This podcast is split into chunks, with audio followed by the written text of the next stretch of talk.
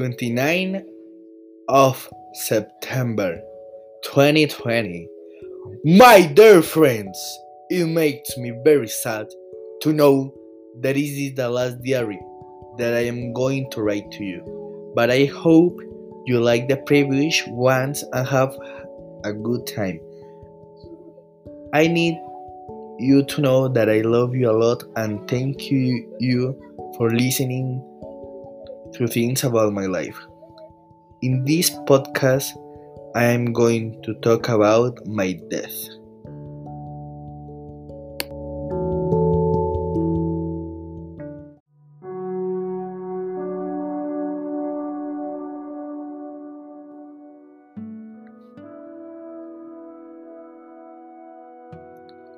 Okay, guys, we're gonna to start. I died in a Parkland hospital in Dallas, Texas.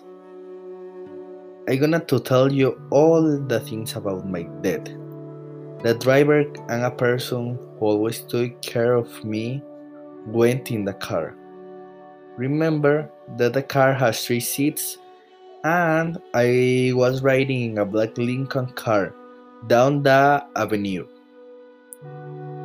and in one of the seats were the governor and his wife. And last was me and my wife in the car. Also, there were many people around around the car who wanted to meet me, who wanted the governor and all the persons that are in the car because the persons that are in the car are so important like me. These people had United States flags and objects that make a kind of noise. Because you know they start to be crazy because I am there. Everything was going well until we felt an explosion that we had to bend down because we are very afraid. When he started the governor to make cry, I put my wife in another seat because I am very afraid. Then we heard another noise, and then everything was worse it was another big explosion. That uh, that that explosion are very big, and I started to be crazy. The car started to accelerate until a bullet hit me in my face, making me fall and feeling that I was fainting. You know something? It was a very ugly sensation. The worst of all is that they took me to the hospital and I stayed there for a few hours. A big of doctors, a little bit of doctors, like six, ten doctors, are trying to save me, but I died.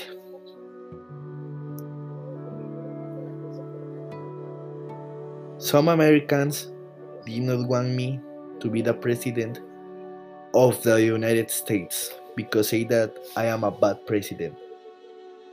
But some did, and I appreciate that very much. I always wanted the best for the United States because it was my beloved country and I love that country United States are my life. So, yeah, I think that I be a good president in United States. And thank you very much to all the persons that love to me.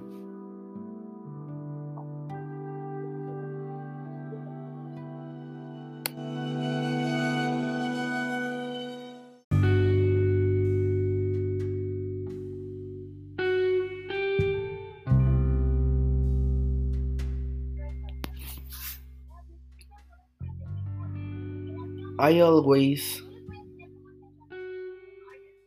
be a good person. So, to finish this incredible podcast, I'm going to finish it with some incredible facts about me.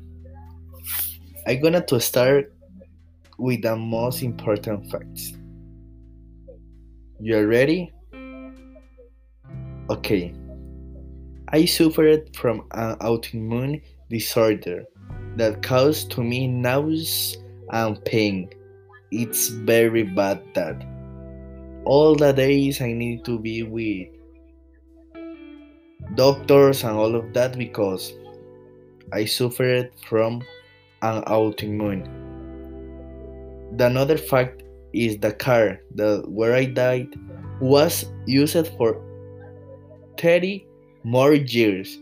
They used it to another president and to another important persons.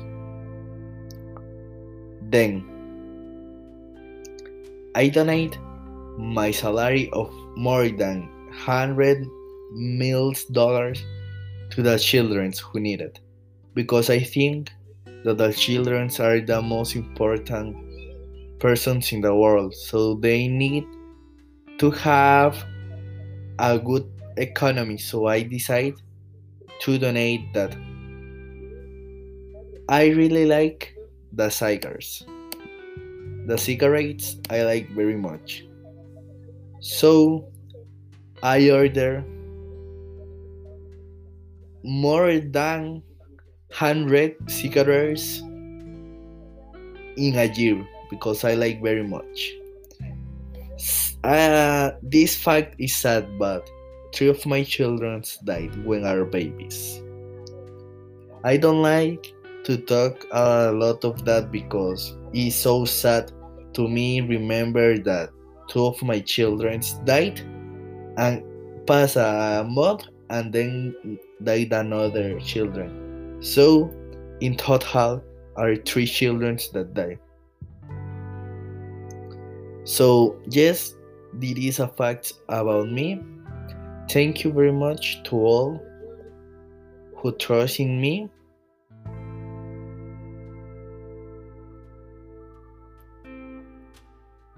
And I want you to know that I love you very much. I will always have you in uh, my heart. And to the people who listen to this postcard, I hope you have a great time and that you like it. Thank you very much. I love to you. But first, wait, wait, wait. I'm gonna to put a speech of me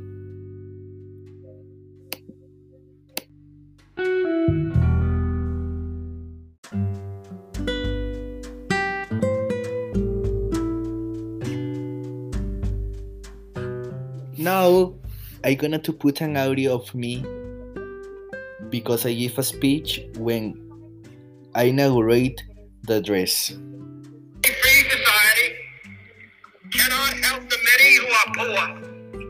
It cannot save the few who are rich.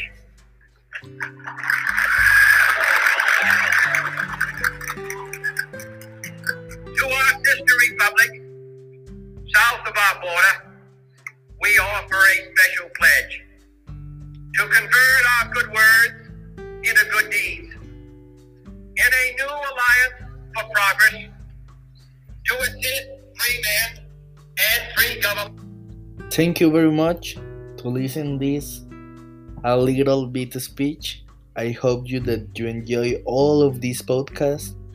I love you very much and have a good week, a good day, and a good year. Thank you very much.